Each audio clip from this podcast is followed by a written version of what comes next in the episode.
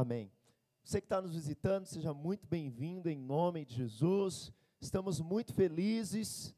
Amém. Hoje um dia muito especial para nós, dia de batismo, dia de multiplicação de célula dos pequenos grupos. Estamos muito felizes com o que o Senhor tem feito por nós. Quantos estão felizes nesses dias? Diga amém. Estamos muito felizes, irmãos.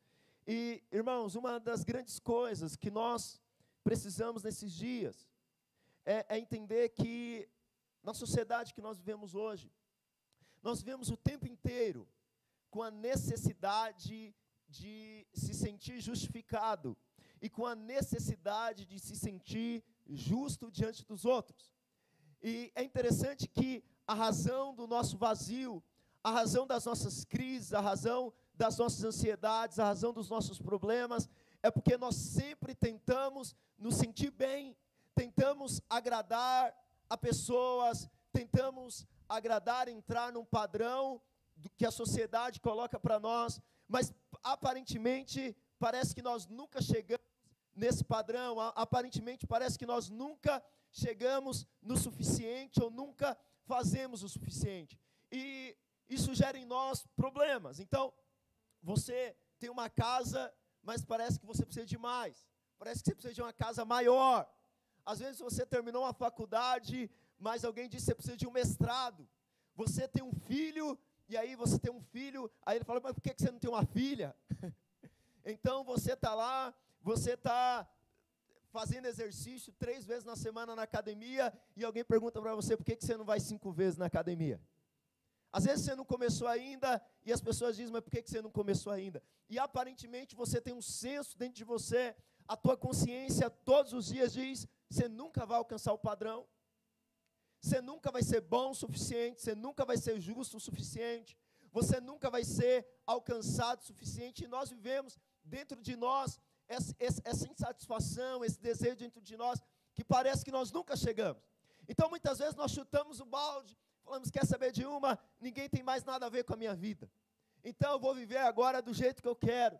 Mas quando você coloca a cabeça no teu travesseiro, vem aquele sentimento de que eu não fiz o melhor parece que está faltando algo, parece que eu preciso de algo, parece que eu preciso preencher algo. E nós vivemos uma vida, passamos uma história, indo de um canto para o outro, tentando nos justificar, tentando ser justos, tentando ser pessoas melhores, tentando ser pessoas que alcancem um padrão, e parece que esse padrão, ele nunca chega.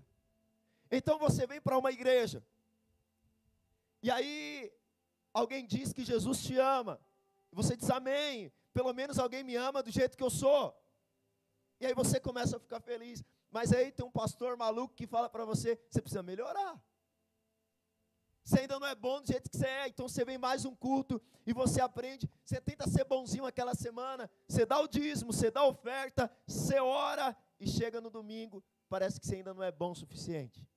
Então você levanta as mãos e você vai adorar a Deus e parece que está faltando alguma coisa. E aí você diz: como que eu vou chegar no padrão? Então tem aquela semana que aparentemente você foi muito bom e você serviu a Deus. Mas aí agora parece que a pessoa do seu lado não serviu a Deus. E você fala, porque só eu sirvo a Deus. Porque nessa igreja só eu faço. Por que, que nessa família só eu sou bom? E mais uma vez você entra no senso de justiça própria. Por que, que há tanto divórcio? Por que, que há tantas separações? Porque parece que a nossa mulher nunca é bom o suficiente. Parece que seu marido nunca chegou no padrão que você merece. Então você muda de mulher, muda de marido, mas você só trocou de endereço porque parece que ninguém é tão bom quanto você, e dentro de você ainda tem um senso de justiça um senso de insatisfação. Então nós vivemos uma sociedade ansiosa, depressiva, em busca de algo e parece que esse algo nunca vai chegar. E nós passamos essa vida num senso de insatisfação interior. Um senso de que nós nunca estamos bem. De que a música nunca está boa, de que o som nunca está bom, de que a cadeira nunca está confortável, e aí quando você chega em casa, e você está desempregado, então você pensa: o que, que eu vou fazer da minha vida? Porque amanhã, segunda-feira, eu não tenho emprego. Mas quando você arruma um emprego e termina aquela musiquinha do Fantástico, sabe aquela musiquinha do Fantástico? Bate um desespero porque você diz: Não acredito que eu vou ter que aguentar aquele chefe de novo amanhã. Não acredito que eu vou ter que voltar para aquele trabalho amanhã. Nós vivemos numa sociedade que alguns filósofos chamam de sociedade líquida, onde valores, situações mudam a todo momento. E às vezes você assiste alguns programas de TV, então você vê pessoas sendo roubadas, mortas injustamente. E aí você fala: como que pode isso? Então você fica indignado dentro de você. Você fica revoltado dentro de você. Mas você mesmo sabe que dentro de você, nos seus pensamentos, você também não chegou no padrão. Isso que nós chamamos é o senso de justiça. Dentro de nós há um senso de justiça. Deus colocou dentro de nós um senso onde a justiça fala dentro de nós. E aí você já deve ter visto em algum carro, você já deve ter visto escrito em algum lugar: a justiça do homem falha, mas a justiça de Deus, não. Porque parece que só Deus pode satisfazer o teu desejo de justiça. Mas o que é justiça? O que, é a justiça de Deus? E o que, é ser justo diante de Deus? O que é estar diante de Deus e ser aprovado? Porque, vamos ser sinceros, vamos bater um papo aqui entre nós. A semana que você acha que você foi bonzinho, como que você ora a Deus? Deus, abre uma porta para mim, Senhor. Tu sabes, o teu servo mas na semana que você enfia o pé na jaca, que você erra, que você brigou com a mulher, que o filho deu trabalho, às vezes você não tem nem coragem de orar, olhar para Deus e orar. Sabe, irmãos, dentro de nós há então um senso dessa justiça de Deus. E a verdade é que um dia todos nós estaremos diante de Deus. E Deus dará um veredito se nós somos justos ou não somos justos. Mas hoje já há um decreto de Deus dizendo sobre aquele que é justo ou não é. Lá em Tiago ele vai dizer que a oração de um justo pode muito em seus efeitos. Se você é alguém que não tem espelho em casa, você olha e diz assim: Eu sou justo, então Deus vai me responder. É ou não é?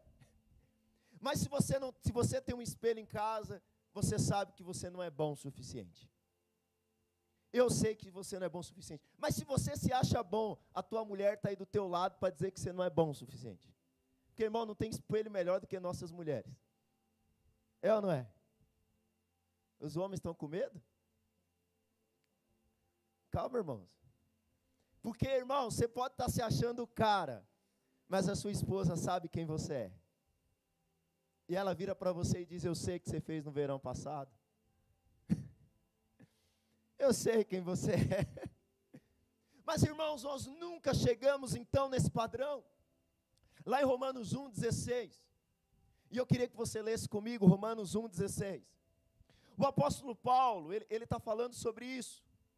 E aí o apóstolo Paulo, ele diz o seguinte, acompanha comigo. Pois eu não me envergonho do evangelho, porque é o poder de Deus para a salvação de todo aquele que crê primeiro do judeu e também do grego, visto que há o que, irmãos? Que há o que? Justiça, fala comigo, justiça.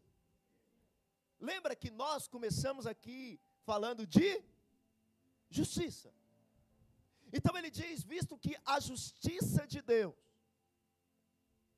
a justiça de Deus, ela se manifesta onde? Onde que nós encontramos a justiça de Deus? visto que a justiça de Deus se revela onde? E é de fé em fé. Como está escrito, o justo viverá por fé. No verso 18 ele diz: Olha, A ira de Deus se revela do céu contra toda impiedade e a perversão dos homens que detêm a verdade pela injustiça. O que o apóstolo Paulo está dizendo para mim e para você é que nós encontramos a justiça de Deus no Evangelho.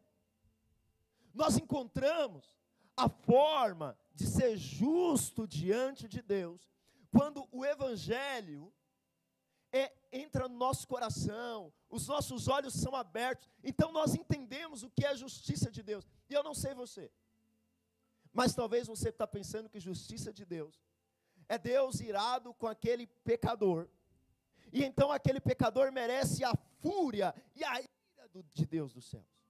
Mas Paulo está dizendo: eu não me envergonho, porque essa justiça se manifesta por aquilo que você crê. Então, o, grande no, o nosso grande problema é que quando nós olhamos para Deus, olhamos para a sua justiça, e se nós temos um pouquinho de semancol, nós sabemos que por nós mesmos nós estamos desqualificados. Lá em Gênesis 3, Gênesis 3, no verso 10, Deus tinha dito para Adão e para Eva: Vocês não vão comer da árvore do conhecimento do bem e do mal, porque o dia que vocês comerem, vocês vão morrer. Mas olha o que aconteceu. Após comer da árvore do conhecimento do bem e do mal, Adão ele se esconde. E diz assim no verso 10, ele, verso 9 diz: E chamou o Senhor Deus ao homem, ele perguntou: Adão, onde você está?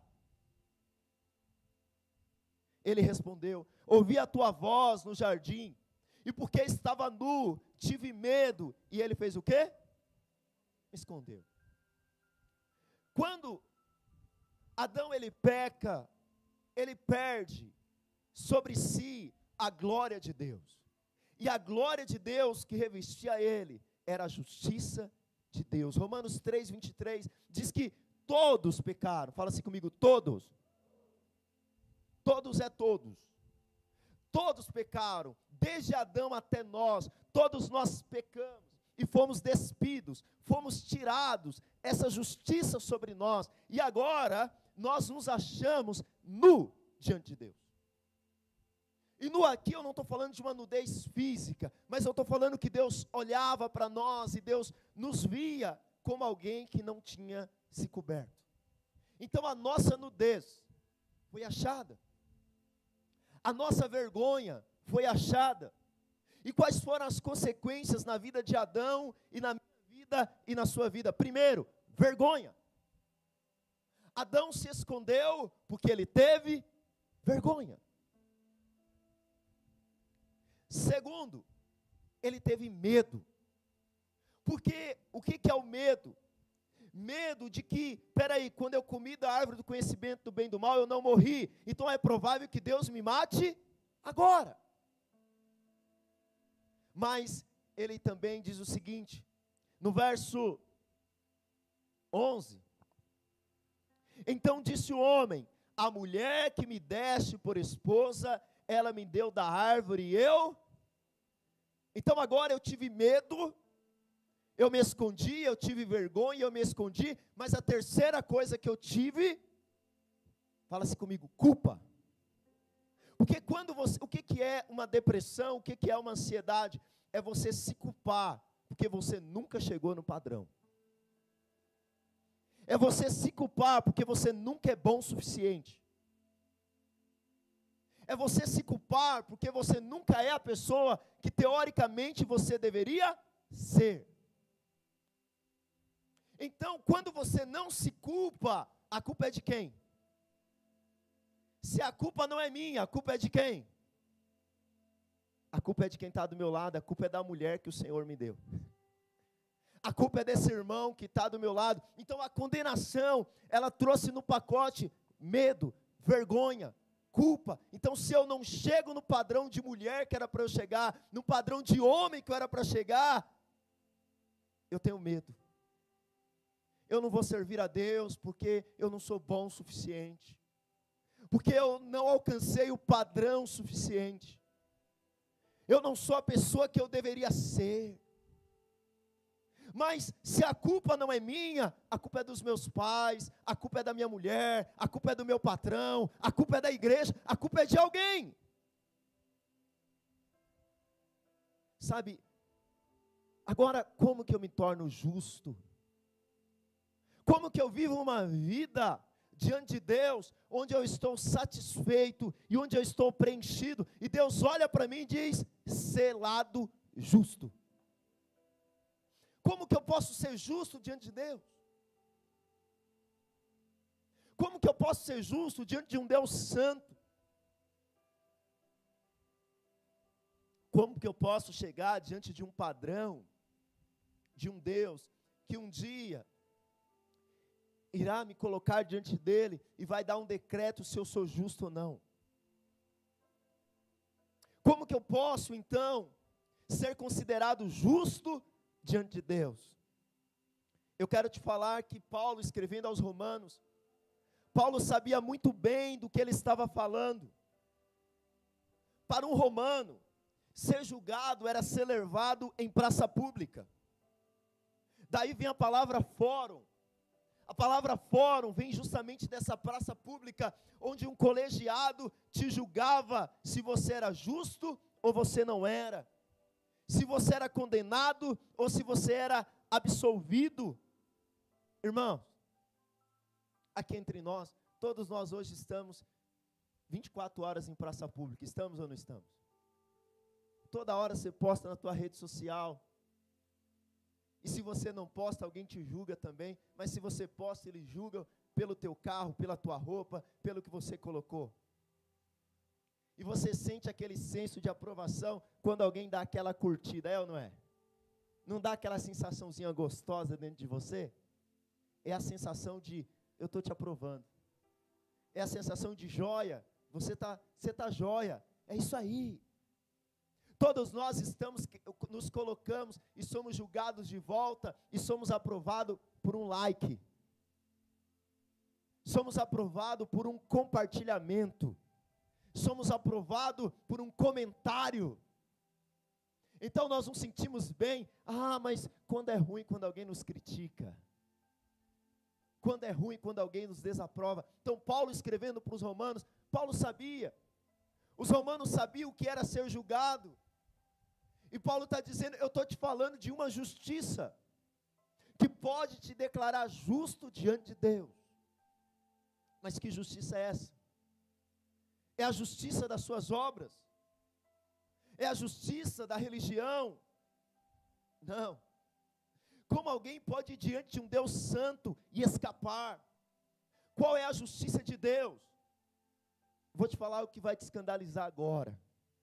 É a justiça que torna justo o ímpio, que torna justo o pecador, que torna justo aquele que não merece, que torna gente que diante da sociedade parece nada. É a justiça que torna justo aquele que não tinha nada para dar. É aquele que não trabalhou, mas que Deus declarou justo. Romanos 7, projeta para mim. Romanos 7. Os irmãos estão me ouvindo? Amém? Tá.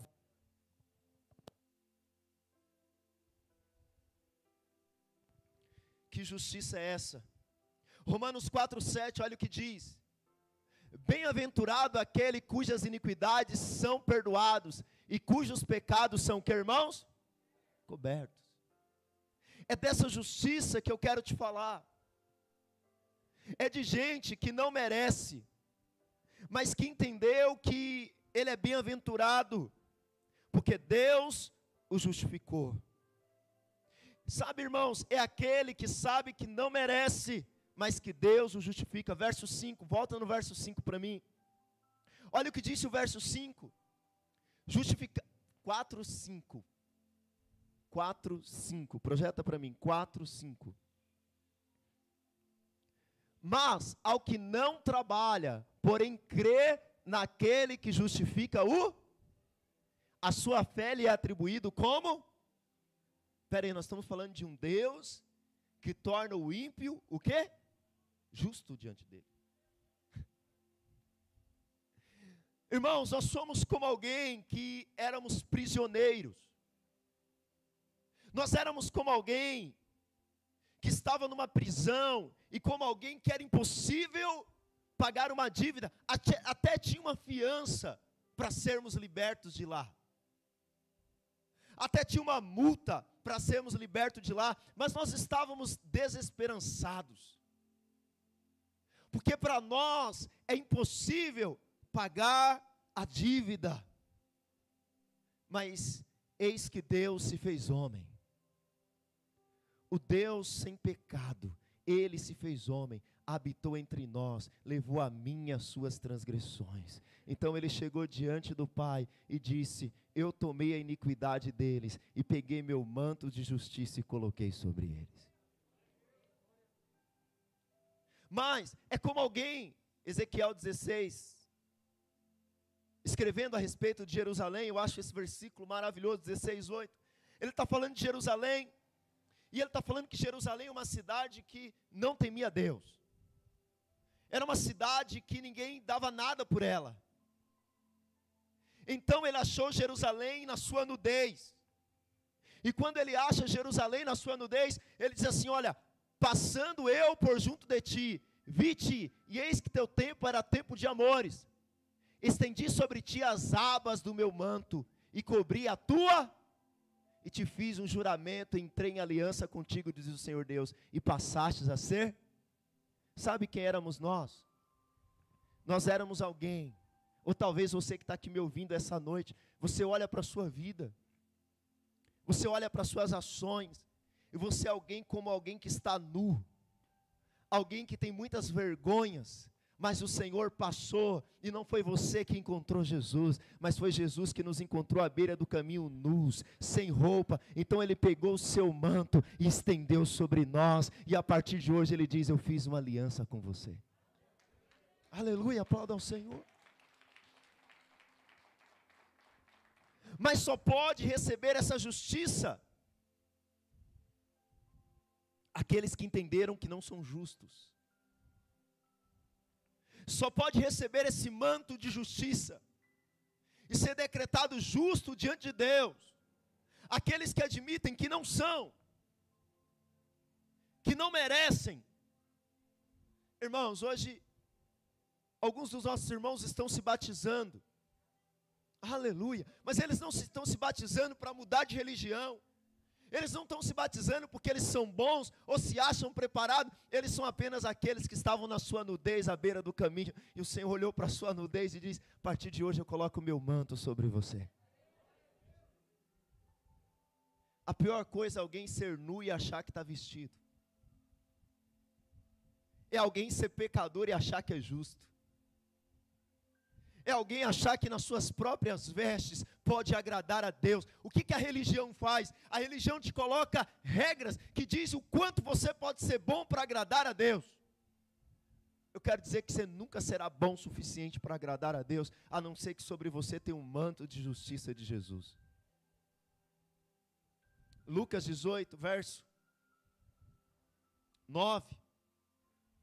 Tinha alguns que se achavam justos, e talvez pode ser você nessa noite alguns que se achavam bons, alguns que se achavam superiores. E aí Jesus contou uma parábola para essas pessoas. Jesus contou uma parábola, ou contou uma história para essas pessoas em Lucas 18, acompanha comigo. E em Lucas 18, verso 9, ele se propôs também essa parábola a alguns que confiavam em quem, irmãos? Tem alguém que confiavam em? Fala bem alto, confiava em si mesmo. O que é confiar em si mesmo? É você achar que no dia do julgamento, por causa da sua justiça, Deus vai te deixar entrar no céu. Achar que porque você é bom, você tem uma família abençoada. Achar que porque você é bom, você confiar em você mesmo. Então Jesus propôs essa parábola para algumas pessoas que confiavam em si mesmo. Pior coisa é você confiar em si mesmo. Você já viu aquela frase confia no teu coração, já viu? Essa é a pior fake news que alguém pode contar, irmão. Teu coração é a coisa mais enganosa do mundo. E ele diz assim: por se considerarem justos, e desprezavam os outros. Dois homens subiram ao templo com propósito de orar. Um fariseu, só para você entender que era um fariseu, o fariseu, ele dava o dízimo, até da horta dele ele dava o dízimo. Ele jejuava duas vezes na semana. Era o maior padrão de religioso que alguém podia ter. E o outro era publicano. Quem era o publicano, pastor? Publicano era gente que cobrava imposto do povo para dar aos romanos e ainda ficava com parte do imposto. Hoje seria o pessoal condenado lá na Lava Jato. Sabe aquele político que você acha terrível? Seria ele. Então sobe para o templo o publicano e o fariseu. E olha a oração deles. O fariseu, posto em pé, orava de si mesmo para si mesmo dessa forma: Ó oh Deus, graças te dou, porque eu não sou como esses caras aí. Roubadores, injustos e adúlteros. Você já assistiu a TV e você viu aquelas pessoas que aprontam todas e fala: graças a Deus que eu não sou como essa pessoa? Ainda bem que eu não sou como esse meu vizinho Noia aqui. Pois foi isso que o fariseu disse. E aí o fariseu ele disse: ainda bem, ainda bem que eu não sou como esse cara aqui, ó, que está do meu lado. Jejuo duas vezes por semana, dou dízimo de tudo que eu tenho. O publicano estando em pé, longe, não ousava nem ainda levantar os olhos ao céu, mas batia no peito, dizendo: Ó oh Deus, ser propício a mim, o que irmãos? Pecador. Digo-vos que esse desceu o quê? Justificado para onde? E não aquele, porque todo que se exalta será, mas que o se humilha será, sabe? O que que esse publicano fez na prática para ser justo? Qual foi a obra que ele fez para ser considerado justo? Nenhuma. Mas ele disse: Eu sou pecador. E quando ele disse eu sou pecador, o manto de justiça de Deus foi colocado sobre ele, e ele desceu como justo. Ser justo diante de Deus é você dizer em mim mesmo: não há nada de bom, eu preciso da justiça dele. E aí, quando você crê nisso, você é justificado. Ser justificado é ser declarado justo. Ser declarado justo diante de Deus. O pecador só pode ser considerado justo quando ele recebe a justiça de Deus. Somente Deus pode te tornar justo. Romanos 3, 26. Romanos capítulo 3, verso 26. Romanos 3, 26. Tendo em vista a manifestação da sua justiça no tempo presente, para ele mesmo ser justo e o que, irmãos? E o que, irmãos?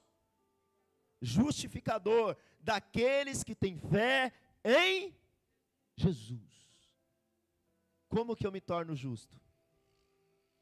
Eu me torno justo pela pela fé.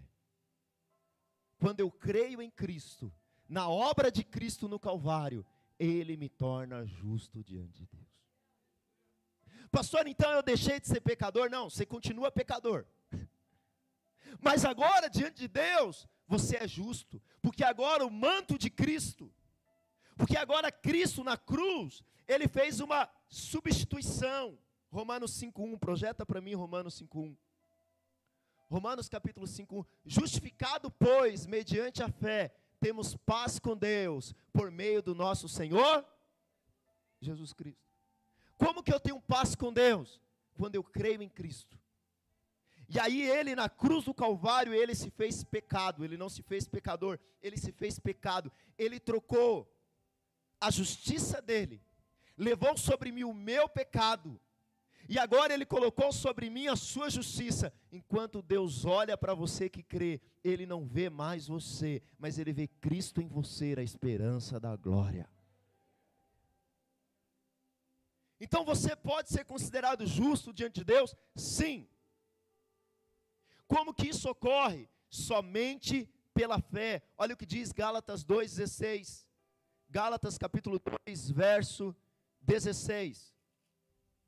Gálatas 2,16 assim: sabendo contudo que o homem não é justificado por obras da lei, e sim mediante a fé em Cristo Jesus.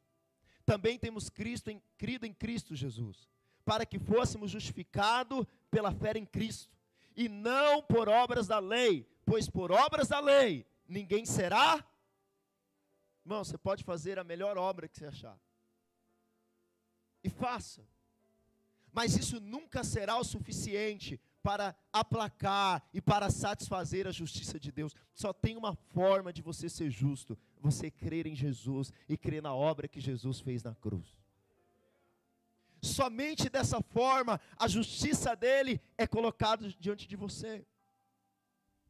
Pastor, você está dizendo que agora, se eu crer em Jesus, na sua obra, não apenas que Jesus existiu, eu me torno justo? Sim. Porque eu sou bom? Não. Porque eu frequento a igreja? Não. Porque eu dou esmolas? Também não.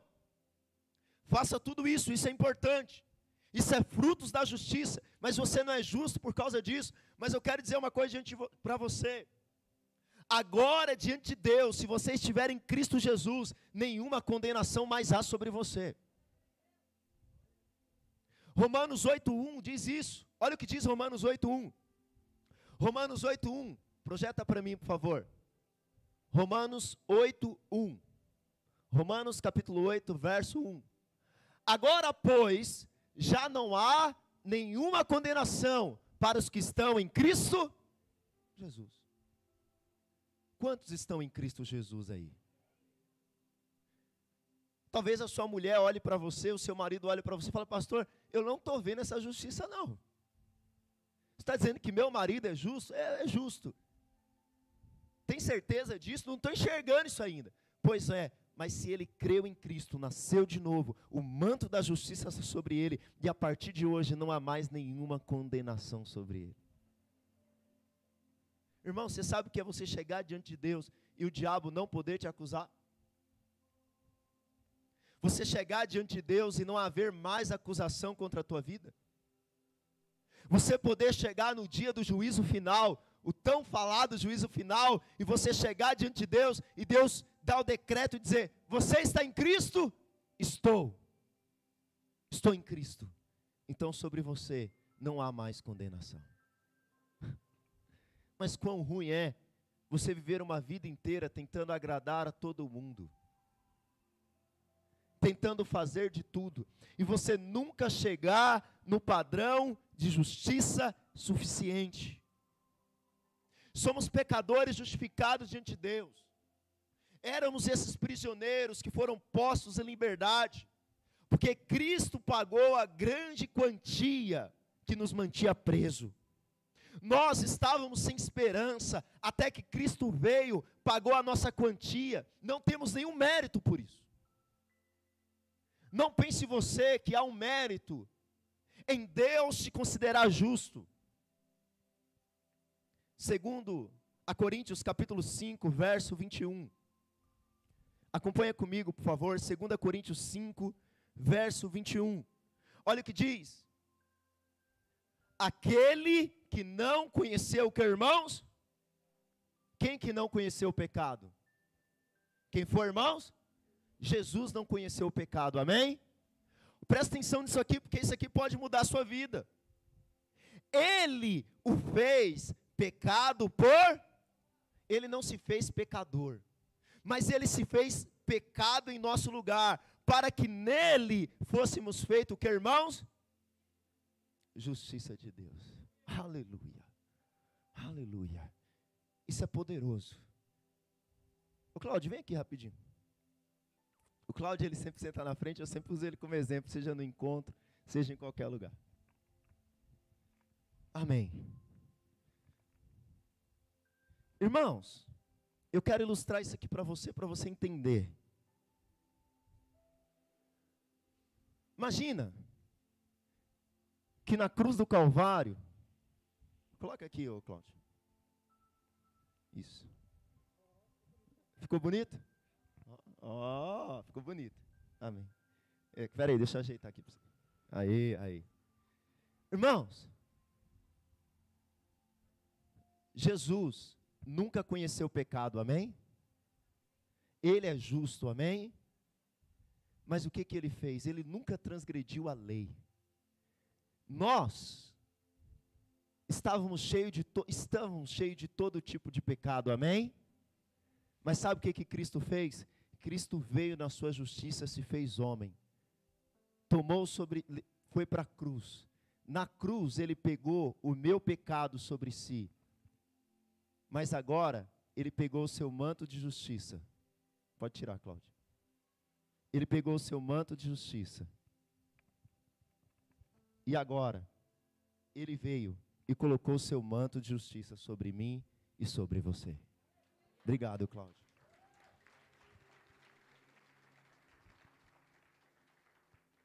Espera aí que agora até me atrapalhei inteiro. Irmãos, agora, eu tenho, so... quando Deus olha para mim, Deus vê em mim a justiça de quem? De quem? Eu te pergunto, eu tenho algum mérito por ter a justiça de Cristo? Nenhum. Agora eu devo manifestar a justiça de Cristo, mas eu não tenho mérito pela justiça de Cristo. Porque o que mudou foi que Cristo se fez pecado em meu lugar. E a prova disso é que ele morreu, mas a morte não pôde segurá-lo. E ao terceiro dia ele ressuscitou e está à destra de Deus. Agora, você que está em Cristo, talvez você não se batizou ainda, ou você não serve a Jesus ainda, porque você diz assim: Eu não estou preparado. Você nunca estará preparado. Você nunca será bom o suficiente. A única forma de você agradar a Deus é você ter sobre si a justiça dele.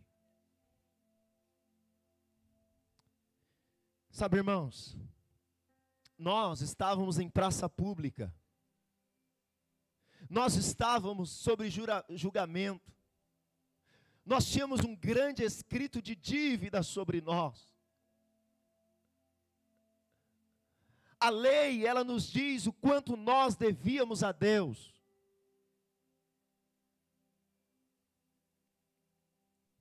Mas um dia Cristo veio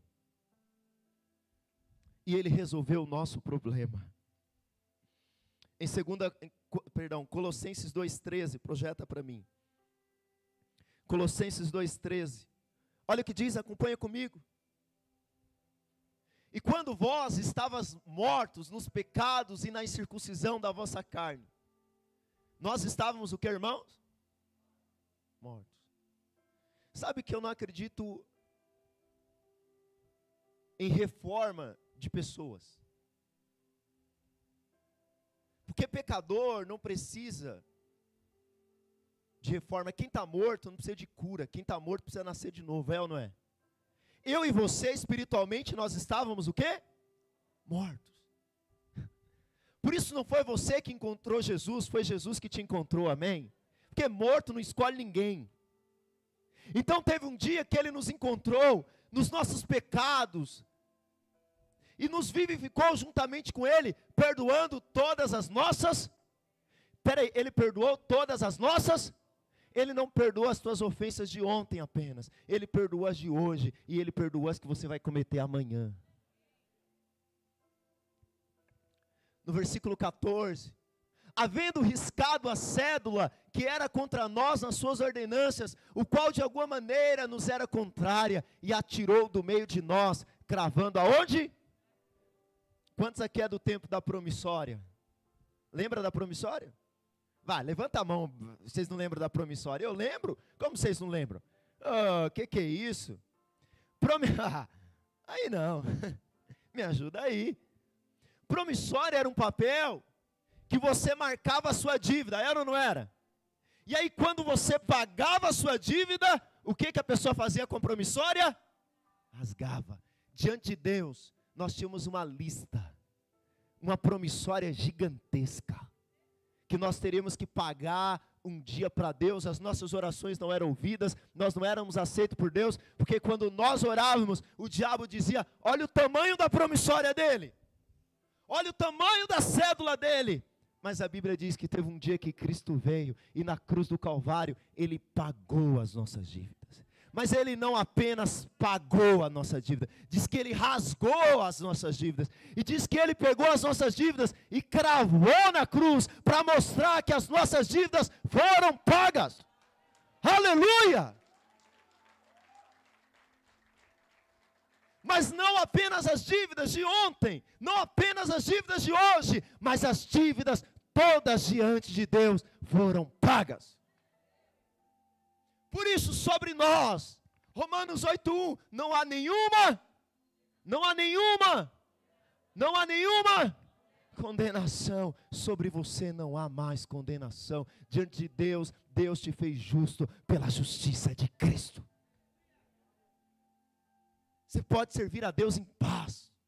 Você pode servir a Deus sem condenação. Você pode servir a Deus, sabe, sem expectativas do que, que o outro está pensando, porque você fala, eu sirvo a Deus, eu amo a Deus, mas sobre mim não há mais condenação. Por isso, larga a condenação, irmãos. No verso 14, ele diz, verso 15. E despojando. Lembra que quem estava nu éramos nós, lembra disso? Nós perdemos a glória e nós estávamos. Mas sabe o que, que ele fez? Ele despojou.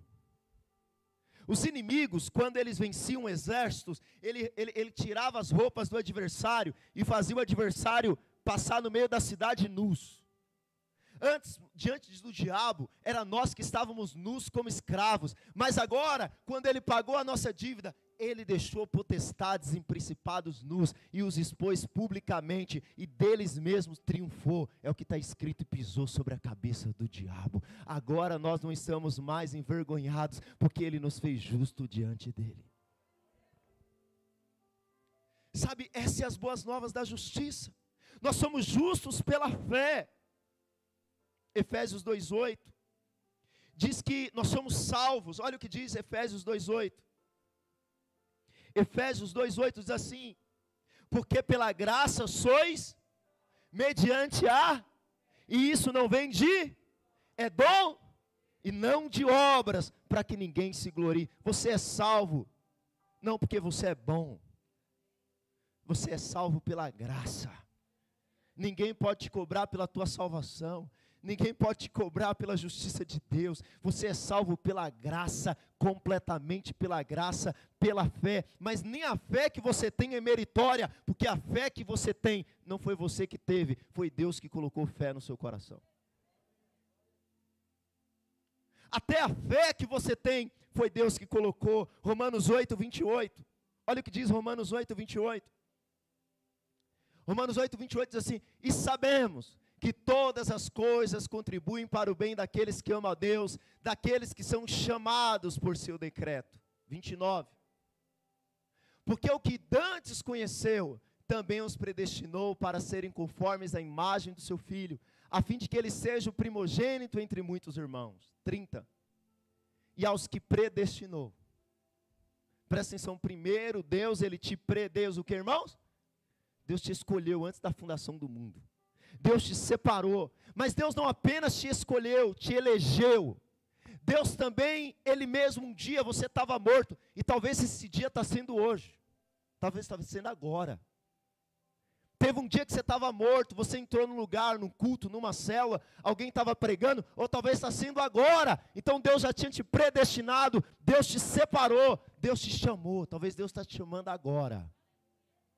Agora. Deus está te chamando agora. E aí Deus te chamou, mas Deus não apenas te chamou, Ele também te jus, Ele te tornou justo, aleluia. E não apenas Ele vai te tornar justo, mas Ele também glorificou aquele que começou a boa obra, é aquele que vai terminar, que vai mudar o seu caráter, que vai mudar a sua vida. Portanto, do início ao fim, é pela graça de Deus. É pela graça de Deus. Sabe, irmãos, a condenação nos traz medo, vergonha, culpa. Mas se você estiver em Cristo, você pode viver de forma diferente. Você pode viver livre da condenação, livre do medo, livre da culpa. Basta que você creia na obra de Cristo e a justificação de Deus será sobre você. Fique de pé no seu lugar. Amém. Os irmãos que vão se batizar, eu queria que os servos já entregassem para eles a, a beca. De, já entregou? Podem colocar os irmãos. Eu queria que os irmãos que vão se batizar ficassem aqui na frente, nessas carteiras aqui na frente. Aleluia. Aleluia, irmãos. Eu não sei se você entendeu muita coisa do que eu te falei. Mas o que eu queria que você entendesse é que a religião, a mudança dos padrões da sociedade não pode te tornar justo diante de Deus. O único que pode te tornar justo diante de Deus é a obra de Cristo na cruz. Sabe, eu queria que você, nesse seu lugar, se há um desejo no seu coração, você levantasse as suas mãos.